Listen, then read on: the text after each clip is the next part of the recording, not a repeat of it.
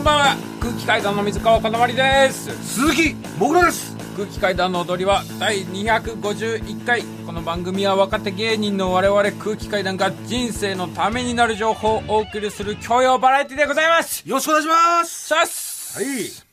えー、出揃いましたね。単独ライブの。よえー、ネタがですね、えー、ようやく本日、えー、出揃いまして、やりましたね。やりましたえー、今収録してるのが、えー、2月5日、はい土曜日ですね。土曜日の22時はい59分になろうかというところなんですけれども、ええー、4時間前ぐらいですか？そうですね ?3 時間前ぐらいですね。3時間前ぐらいですえー、3時間前ぐらいです。19時58分頃に、はいえー、出揃いまして、はいい、よいよ、もうあとは、えー、やるだけですいね。つになったらなんか早く出揃えさせれるようになるんだろう。本当に出揃えさせられないよね。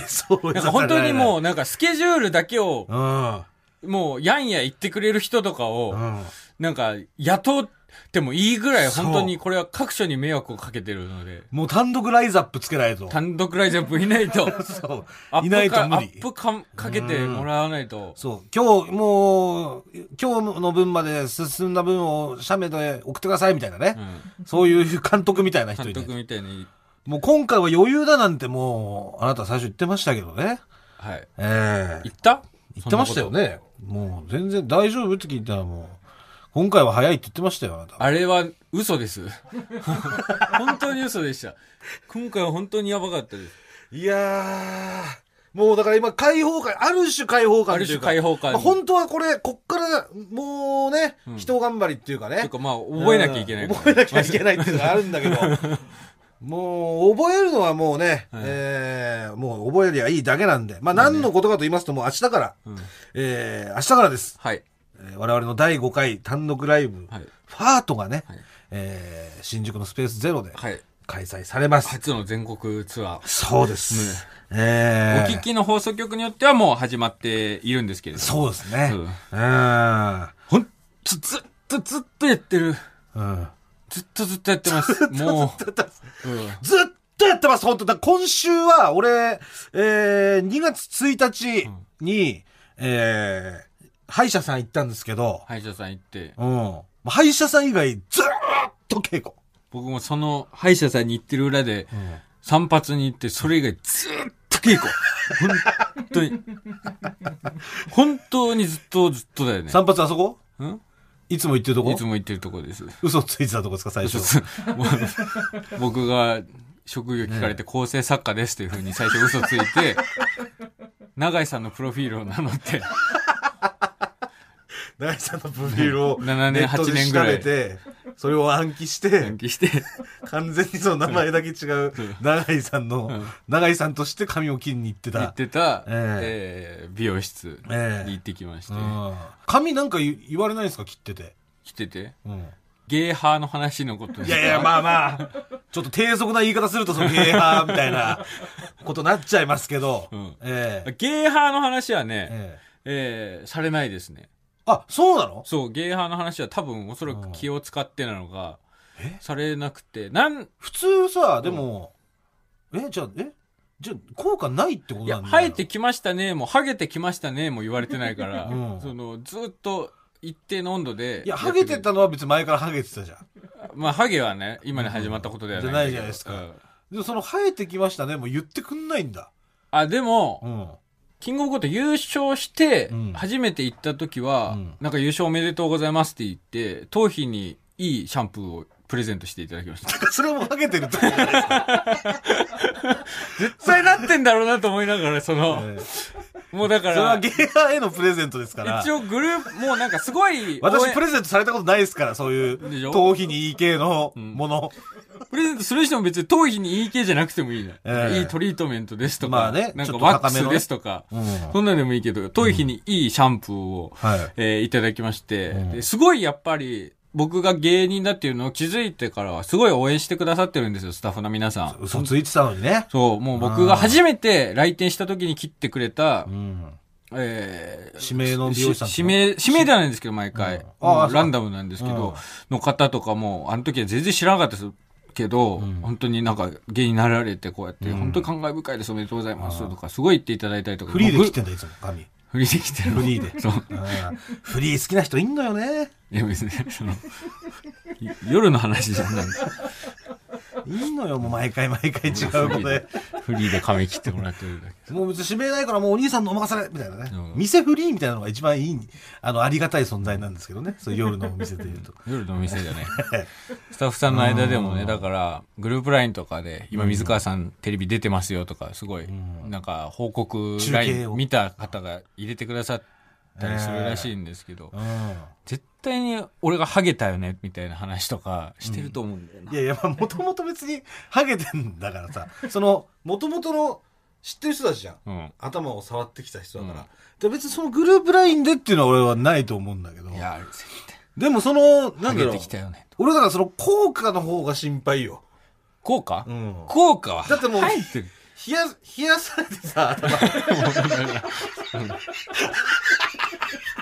石で、改めて言うとその、治療がねうん、あなたが通っているその新宿の 新宿のクリニックでしたっけ、ん。看板出てんだっけ、そこ。新宿のはい、ね、とこ行って、で、ビルの、何階 ?5 階？えー、何回8回高いやっぱ高いんですよね。そういう冷やすようなとこは。で、そこの治療方法がね、先生が、あの、水が仰向けにさしてね。仰向けっていうかこう椅子で椅子でね。後ろにリクライニング。リクライニン。グで後ろにだいぶ寄っかかった体勢。先生は僕の後ろにいるから顔も見えない。顔も何も見えない状況にまずさせてから、れあのートング持ってね、冷凍庫開けトングなのて、かんないですけど。予想めちゃくちゃ予凍ら、想トング。めちゃくちゃ冷やした石を、冷凍庫からもトングでつまんで持ってきて、いや、上川さん、冷やしますね。石当ててくるって。石当てて髪生やそうっていう理念じゃないから。なあなたがね、注射を打つ前にその感覚を麻痺させるために石を当てるっていう。いや、まずは、この石を当てますよ。ハゲてる部分に、冷やした石当てて。で、俺も、ね、こうやって言ってるけど、自分で、その、実感はあるってね、あなた言ってたじゃないですか。ん。でもいや、俺生えてきてると思うしな、みたいな。だから、その、踏みとどまってるというか、まあ、この、なんていうの、まあ、信頼してるというかね、感じなんですけど、これで別に何のその、プロから見て効果がないんだったら、何のためにあなたその、ね、新宿まで行ってね、そのトングでも、その石先生に持ってきてねわ、かんないその癒されてんのってなるわけですよ。いやでも、その評判はあるんですよその生えてきたみたいなの、先生まあ、もし先生聞聞かれてるか分かんないですけど、ちょっと効果がないようなんで、ちょもうちょっと冷やした石をね。すいません、水川さん、あのちょっと今日から8度下げますね。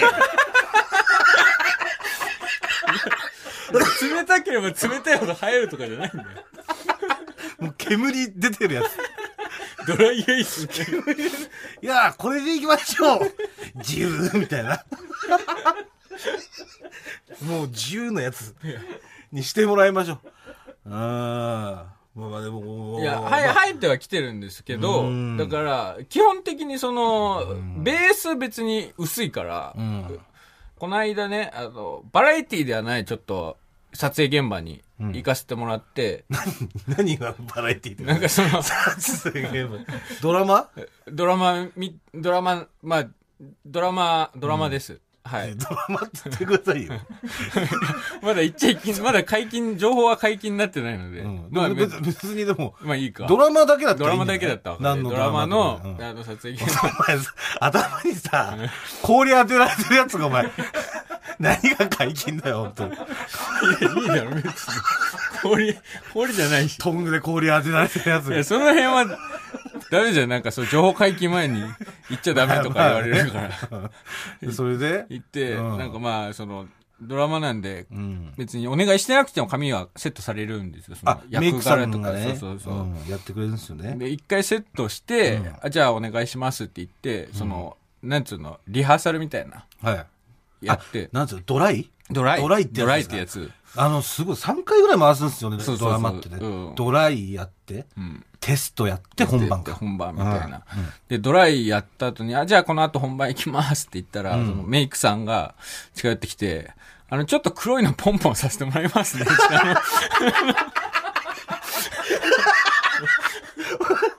あのすごい、刻みのりみたいなやつだろ。いや、あのいや、スーパーミリオンヘアみたいなことじゃないんだけど、なんか黒いの、ほら、あんだよね、粉のやつね。粉、粉じゃないんだよ。なんかファンデーションみたいな、その、いや、通販で売ってるやつでしょ、それ。販で売ってるやつだよ俺 CM 見たことあるよ。なんか水かけても落ちたやつだろ？いや、多分そう。それを持ってきて、ちょっと黒いのポンポンさせてもらいますね、つって。結構もう街中での撮影だから、もうめちゃくちゃたくさんエキストラの方とか待ってる中、その、僕の黒いのポンポン待ちで、それ見てんでしょ、みんな。それ見てる。それ待ってる。寒い中みんな。いや、それ、普通本当に申し訳ないです。普通の心じゃ耐えられませんよ。本当に。やっぱ、じゃあ結局お前、生えてないじゃん。いや、生えてる、生えてるんですよ。いや、前だったら、生えてないじゃない。いや前だったらもう、その、メイクさんに最初セットされる段階でうん、黒ポンポンされてたんですよ。多分メイクさんもドライやって、そのカメラの映像見た時に、ちょっとハゲてるかもしれないと思って一応念のために黒ポンポンを、気持ちなのその、黒ポンポンされてる時って、どういう気持ちなの？めちゃくちゃ恥ずかしいよ。本当に。そのなんか、恥ずかしいだけだろなんか、怒りみたいいなことがない怒りっていうか悲しみみたいなの悲しみありますよ、まもちろん。そのなんか、さ、うんその黒ポンポンね、ちょっとメイクさん、あの、冷やしとかないとダメなんで、冷いや、せなくても。やして、あの、ポンポンしてください。えー先生、本当にもう、あの、もっと冷たい石をお願いいたします。私からのお願いです。生えてはきてる。改めまして、空気階段の水川かたまりです。鈴木もぐらです。ええー、そろそろ黒ポンポン入れなくて大丈夫ですか？入れなくて大丈夫ですよ。時間的に。大丈夫ですよ。毎日、毎日やってる。自主的に黒ポンポンしないから。人にやられるやつだし。でしかも僕が黒ポンポンによってどうなってるのか見えないんで分かんないんですよ。ちょっとキャップかぶってるからさ、ううんんもう落ちてきてるかなと思って。黒ポンポンが。黒ポンポンしてないですけど。黒ポン。ヒロポンみたいに言わない。ヒロポンみたいに言ってねえよ。言ってるだろ。ゆるキャラみたいに言ったんだよ、俺は。誰がお前ヒロポンみたいに黒ポンって言うんだよ。ヒロポンみたいに言ったじゃないか。いやいやいやいや。えー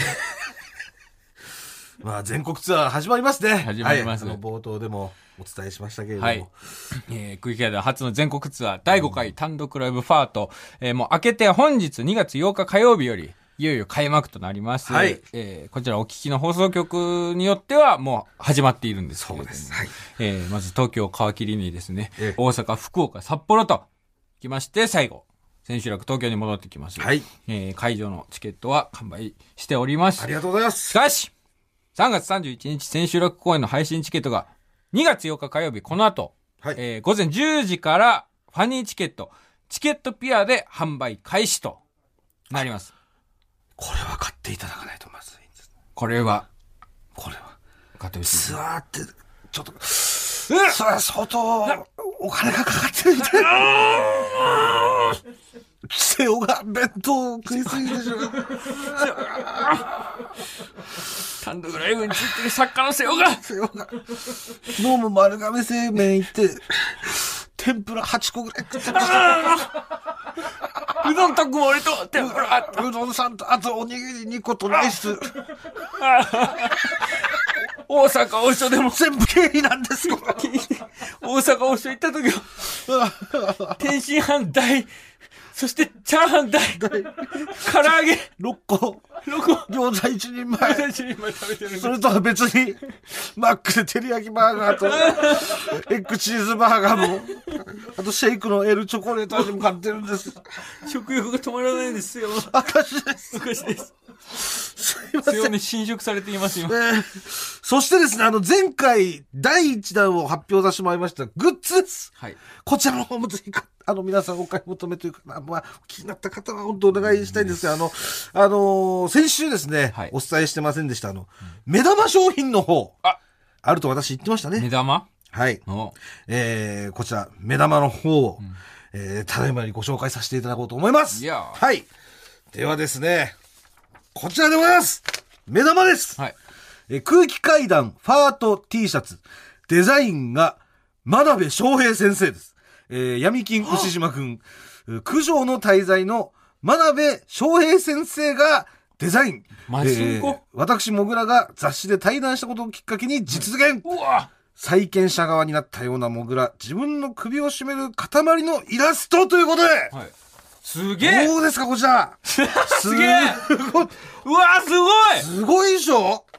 本当にだから、闇金牛し牛島くんに、僕らが登場したみたいなそうなんです絵よ。柄です。ええあの、テレビブロスでね、うんあの、真鍋先生と対談させていただいて、そうですよねで、。それ、きっかけでデザインしてくれたんですよ。すごかったですねめちゃくちゃ忙しい中。対談のタイトルが、はい。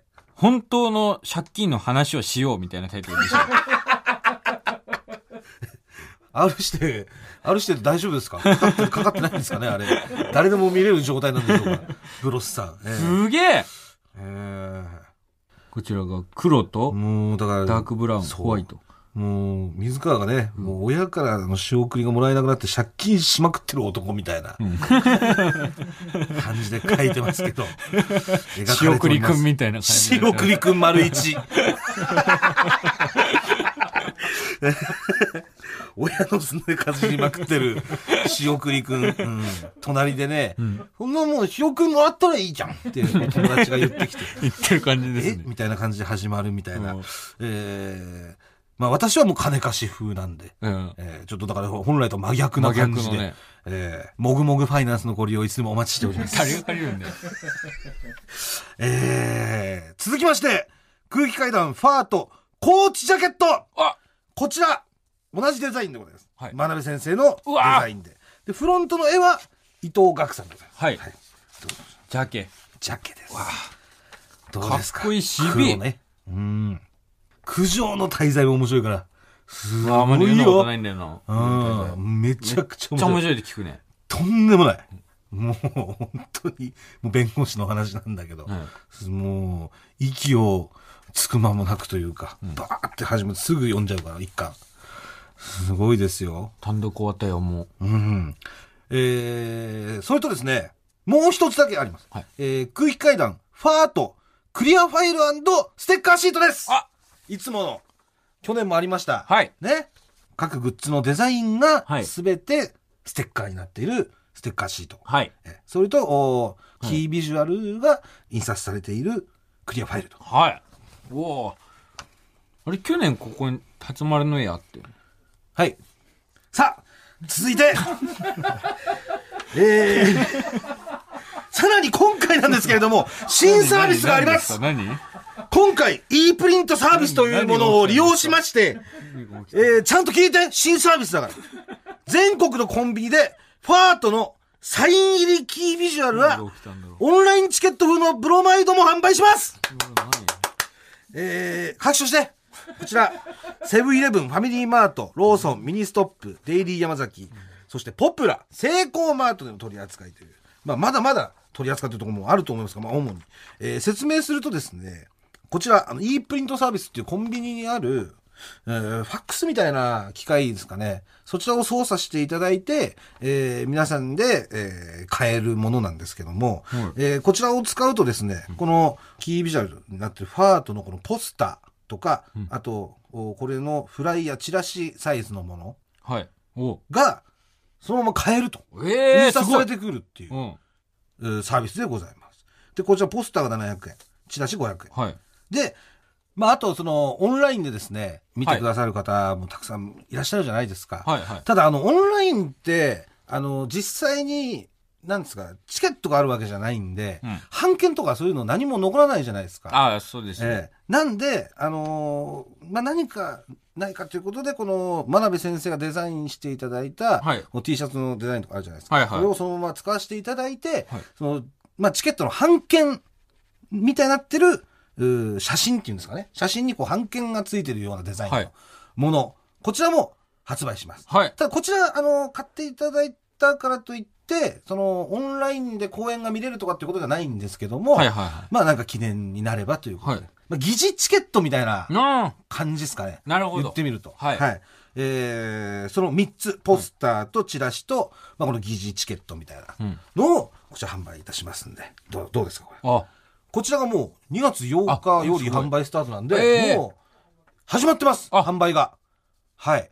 今コンビニに行けばもえーまあ一部の店舗では、えー対象外、う、はい。えーこれを取り扱ってない店舗もあるみたいなんですけど、はい。ええただもうほとんどのところではもうええ扱ってるということで。まあもちろん会場に来ていただいた方も購入していただけますしね。ああ、そえーっか。帰りに買っていただいてっていうのもできますし。はい。すごい。ええこれは、辰丸の絵は？まあ、まあ、こちら単独ライブファートのグッズなんですけども、2月8日火曜日、もう火曜日ですからね、日付変わってますから、この後正午より、踊り場オンラインストアで販売開始でございますまあ、あの、密になっちゃいけないからね、会場での販売とかはないんですけども、あの、オンラインでこの後発売しますんで、皆さんぜひお願いします。そして e プリントサービスはもう始まってます。はい。ええ。今回グッズすごいんですよ。T シャツがまず2種類ね。はい将棋 T シャツ。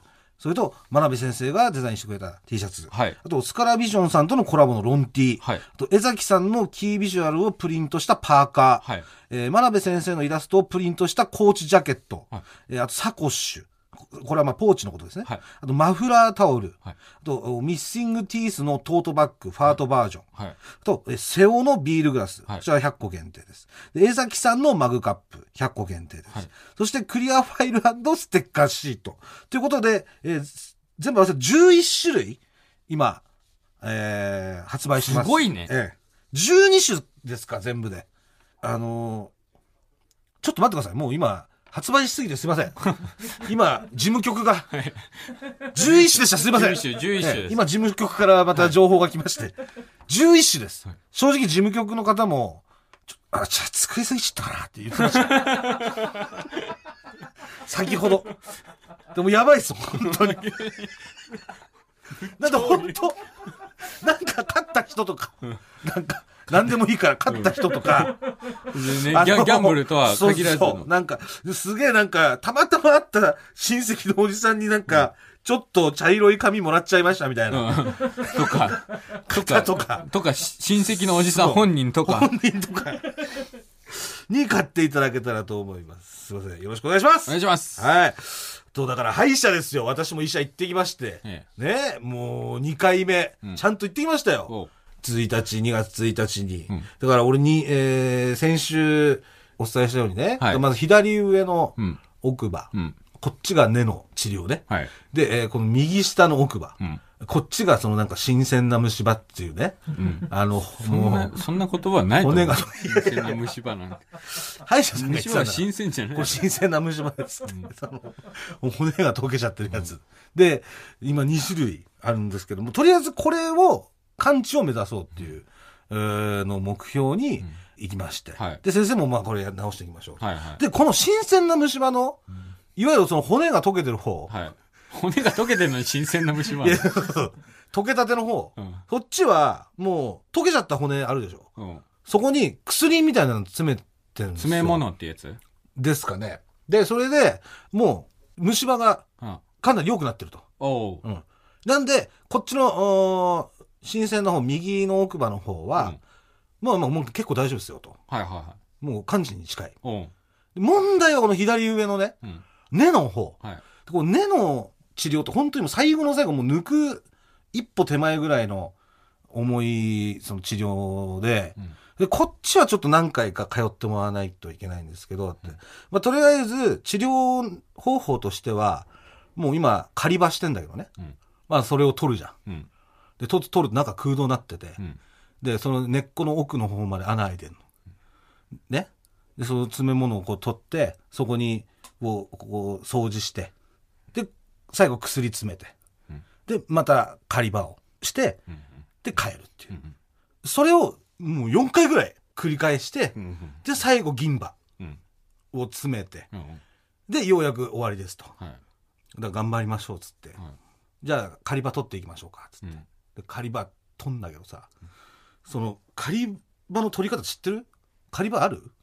ね。あなた仮歯なし？会話なし。仮歯さうん今 この2022年なんだけど、狩り場って、無理やり取るしかない だから俺、だから、狩り場見えるここ狩り場。あの、左上の。じゃあ、左上の狩り場のこと言ってんだよ。歯のこと言ってんじゃなくて。歯全体のことじゃなくて狩り場だよ、狩り場お。めえ歯の裏そんなになってんのかよいやいやいや、俺の歯見なくていいんだよ。狩り場を見ろって言ってんの、この。いや A 面黒いのは知ってたけど B 面があまりにも黒いからいいんだよ、別に B 面の話してねえんだから。狩り場を見てくれする。狩り場ね。こう白いの詰まってるこの穴のとこに、ほら。え？奥歯にでっかく穴が開いてて、そこに詰まってるじゃあ白いの。そこに、ツルハシみたいなのを、嘘でしょ？ガッてうん。突き刺して、ん。で、先生そのまんま、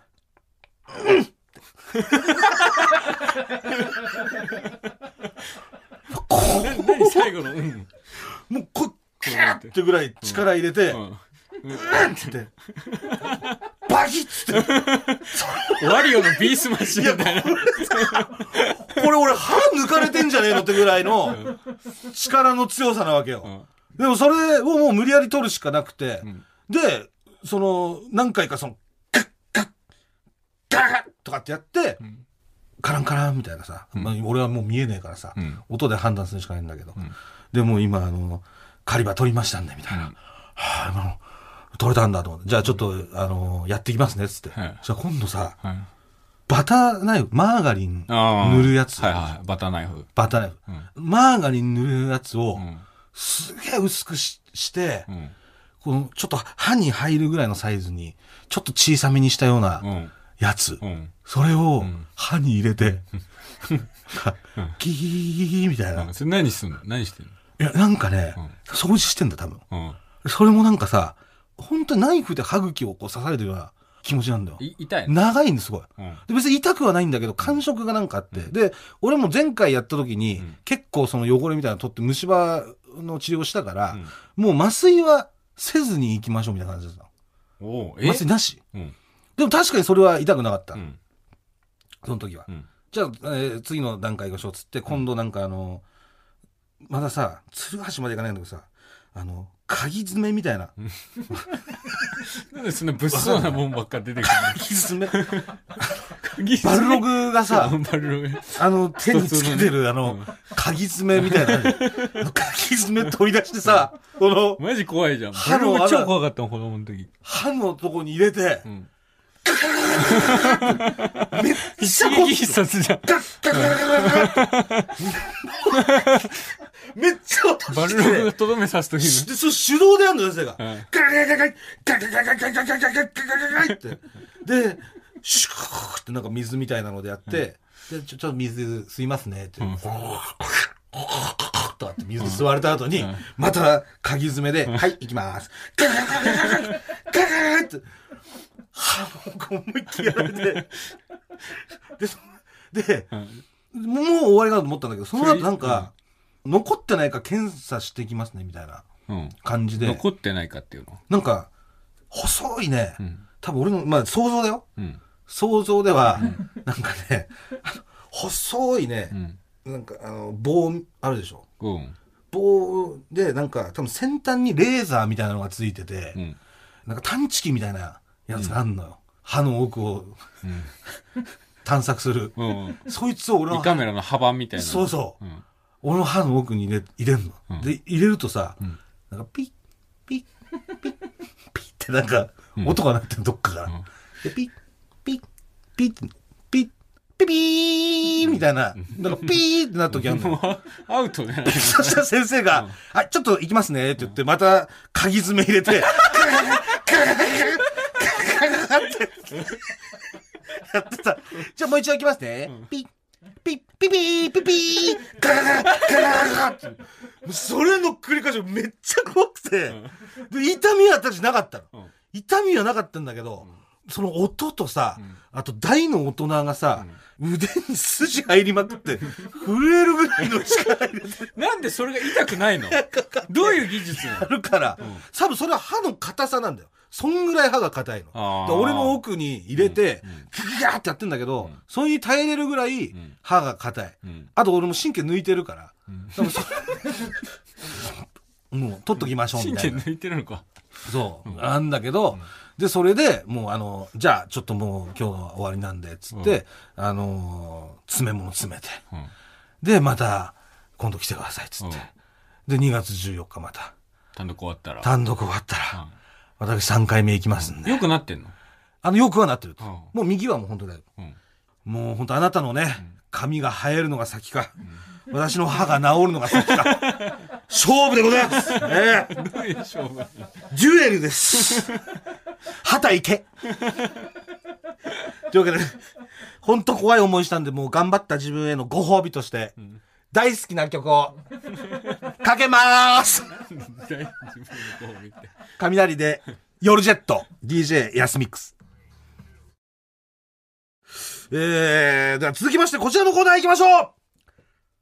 キモいやつ見ました。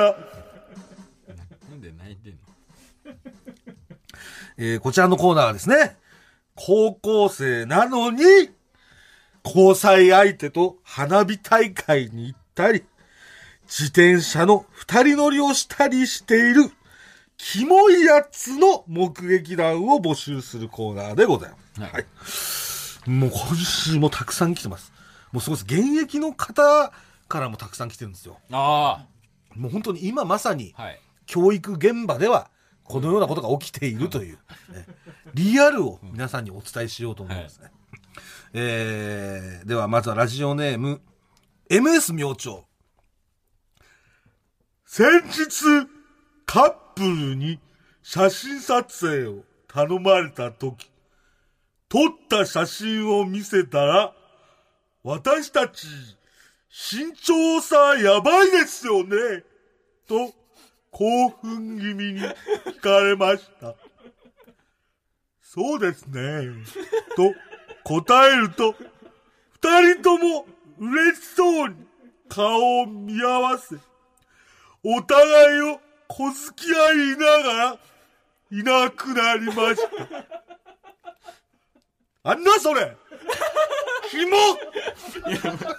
でなんかね、これに関しては本当になんだそれなんだよ。キモより、な、な、な、なんなんそれっていう。な、な、何が勝つんだよね。なんだそれが。後味がだからキモいのよね。あ当時別に。なんだそれな、な、がもちろん。なんだ、なんだったんだろう。嬉しいの。うれ、嬉しいんだったら別にいいけど。まあなん、何それっていう。でも、まあ、小突き合いながらね。なんだよって。身長差あんじゃねえかよ、おいとかやりながら、やっぱ身長差あんじゃねえかよ、みたいな。うんなんだそれなんですけど、でもなんかこう、彼、彼ら、彼女らのこう姿が見えなくなる頃に、こう、キモさが、やってくると言いますかね。ええ後多いの？えーえー続きまして、ラジオネーム、午後の唐揚げ。僕は、コンビニで働いてるんですけど、若いカップルから、焼きそばを温めてくださいと言われたので、レンチン待ちをしていたら、その彼氏が彼女に、焼きそばフォークで食べる？お箸で食べる？と聞いていました。彼女は彼氏に、うーん、お箸7割、フォーク3割かな、と答えてました。会話の内容も、箸とフォーク使い分けてんのも全部キモ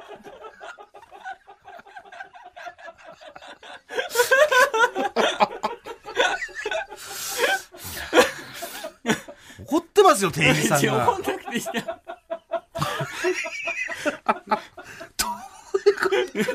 だからまあ普段からだから、結構、なんかフォークも使いたい派なんでしょ、彼女は。いやいやだから彼女は、ど焼きそばどっちなんだろうっていうので。それどういうことなんですか？それ、このなんか、日によってということなのか、うんそれとも、箸とフォーク2本もらって、うん それは違うだろ。そのいや、わかんない。7割をフォークで食ってその、3割もやしはフォークで、ん麺は箸でみたいなね。そういうことなのか、それともなんか日によってね、うん今日はフォークにしようみたいな。うんフォークで焼きそばって、それもなんかね、うん腹立つじゃないですか。まあ、もう別にいいけど。うーん。かわいそうですよ。えー、続きまして、ラジオネーム、マコ。クラスメートなのに、とある男の子を一方的に兄呼びしている女の子がいます。その兄、かっこ笑い。の話をしてきては、語尾に。でも、妹としてしか見られてないから、とつけて、身内座して話しています。そんなある日、兄、かっこ笑いが、別の子と付き合い出しました。すると、妹的なスタンスで、兄、かっこ笑いの彼女と急に仲良くしだしました。キモいけど、切な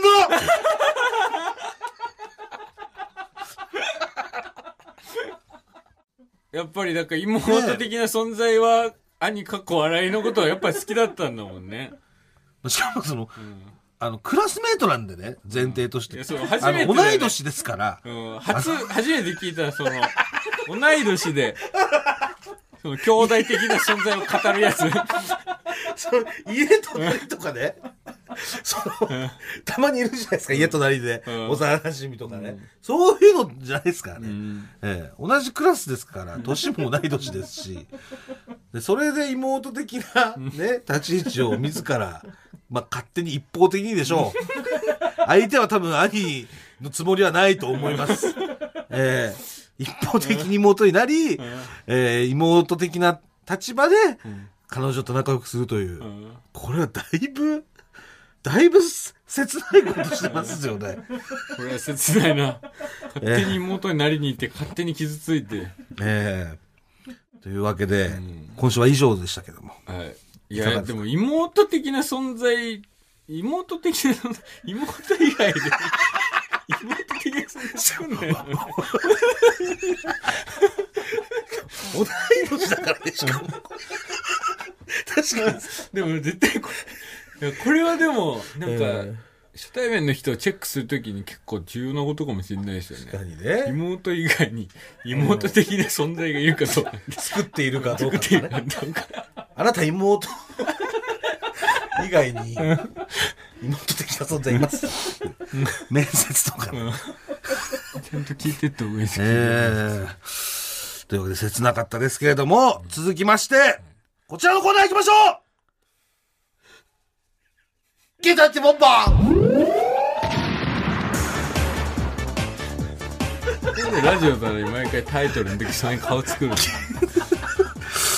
えー、こちらはですね、まあ、あの、キモいやつ見ましたから発生したんですけれども、まあ、いわゆるその、なんかね、いや、女友達、なんかパンそのパンツがこう見えたりとかして、なんだよもう、お前、汚ねえパンツ見せんだよ言ってたけど、すいません、あの、銀出しボンバーでしたという。本当あの、一週限りのつもりでやったんですけども、あの、かなり好評で反響をたくさんいただきましたんで、もう今週もやりましょうということで、はい、やらせていただきます。えやっぱりだから、これがなんか真髄というかさ、はいやっぱキモって一個、キモを送ってくるってことはちょっと格好つけてるというかさ、まあね、嘘ついてる部分はあるじゃん。はいはい。本当に体は正直だから。まあね、うんええあのまあ本当にパターンが少ないんで、あの、いつまで続くかわかりませんけど、とりあえずもう、あのやらせていただこうと思います。はい。えーたくさん来てます。えーラジオネーム、魔法の三原色。僕が、中学生の子、女友達が、昨日、家で焼肉やったんだけど、このジャージ匂う？と、僕に、ジャージの匂いを嗅がせてきました。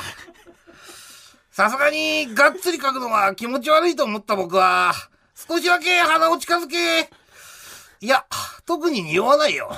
と、澄ました顔で言いましたが、実は、銀立ちボンバーでした。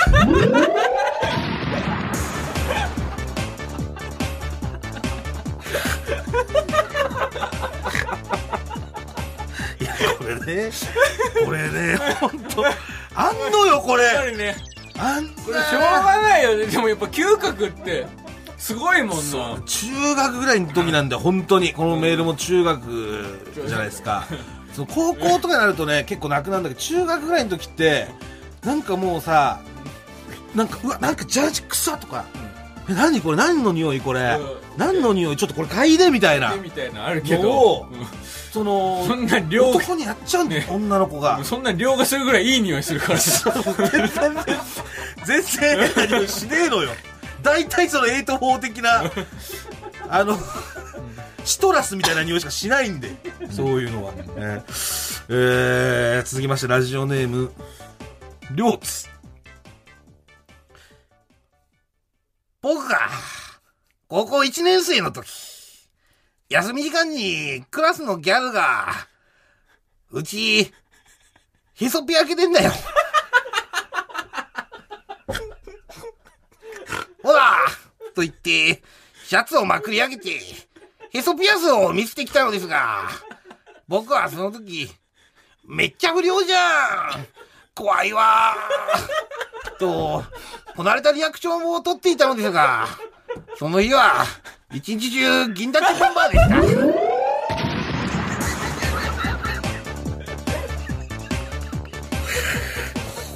しょうがないよ。いや、こうなんのよ、本当にもうヤンヤンキーとかね。ヤンキーっぽいここういうことするじゃん。もう、ジャージの下何も着てないみたいなのしてんだよ。うん。もう、わかる？普通、ブラウスとか体操服とかだけど、もうジャージ1枚だけ。うん。で、なあの手を、ペンギンみたいな、あの、ちょっと、なんていうの、ダボダボっとこう、刺して、なんか、ねえねえ、みたいな、やってくるから、もうとりあえずなんかもう、厚着してっていう。確かに。もうなんか、ありましたよね。えー、ラジオネーム、ジェームズカキフライ。大学生の時、ドライブを男女2台の車で分かれてしていました。その時、友達の一人が、あっちの車乗っておっぱい触ってくる、と言いました。その言葉に、男どもは盛り上がり、もし成功したら、クラクションを鳴らすということになりました。そして、その車の後ろをついていきました。しばらくすると、プーッと、クラクションが鳴りました。僕たちは、うわ、本当にやったよきめえなとか言っていましたが、全員銀立ちボンバーで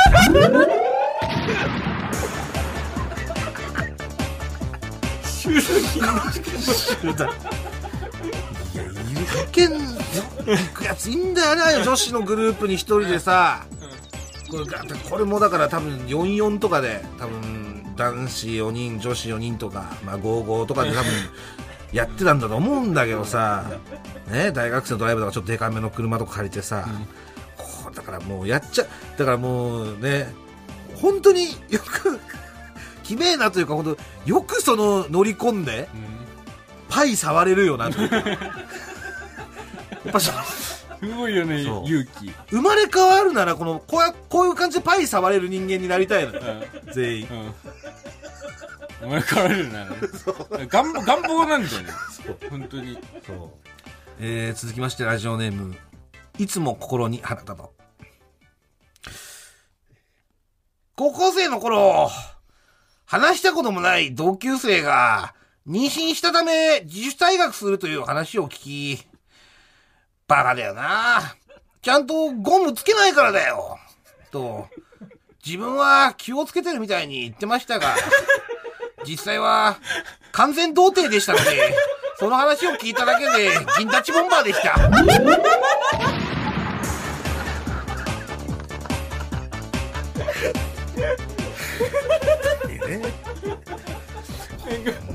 やっぱこう、どうしてもこうなんかね、大人びてしまうというか、こうなんか分かった風なこと言っちゃうんだよね。うんだねなとか言って。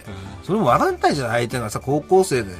さ、自主大学って、高校生って結婚できる年齢ですから、別にね。ね、全然なんか恋愛とかでね、あるじゃないですか、バイト先とかそういうのがあったのか分かんないけどもね。で、それをさ、ちゃんとグーつけないからね、とか言って。つけたことね。つけたこともね。膨らましたり、穴とか開けたことないやつが、水パンパンに連れて行って。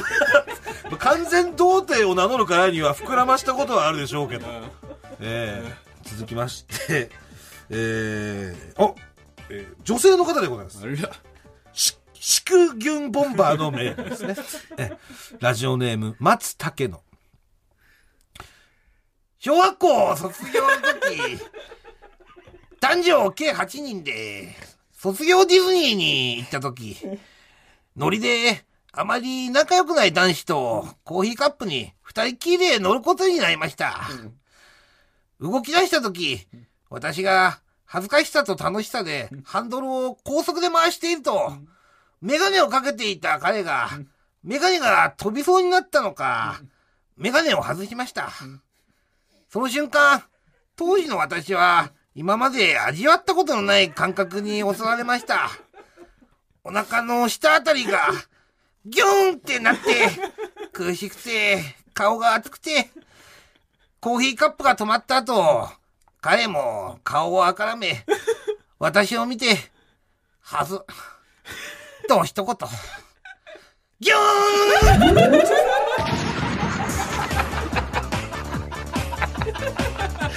ーン可愛いですね。だから無理にさ、地球ギュンにしなくていいよ。なんかいい思い出だよ、これ。綺麗な。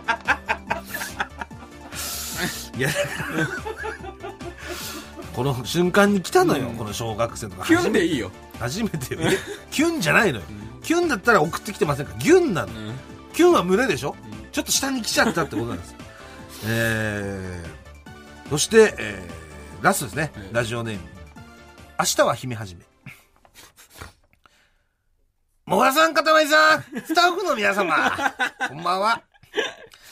車通勤の際に、ラジオクラウドにて楽しく拝聴しております。ありがとうございます。私、40歳のおじさんリスナーです。おじさんに先週から始まった、銀立ちボンバー。とても面白いコーナーですね。自分の若かった頃なんかも思い出して、笑ってしまいます。その中に一通あった、女性の方からのメールで、祝キュンボンバーした、というお話。あれはいけませんね。メールとはいえ、22歳の女子大生が、あーチンコ触りてーなんて、おじさんは、少し心配になると同時に、銀立ちボンバーしてしまいました。瞬間が生まれてるよ。ココーナー、これからも楽しみにしてます。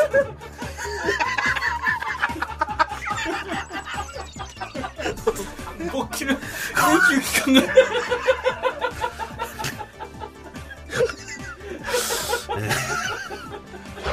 何かが回り始めた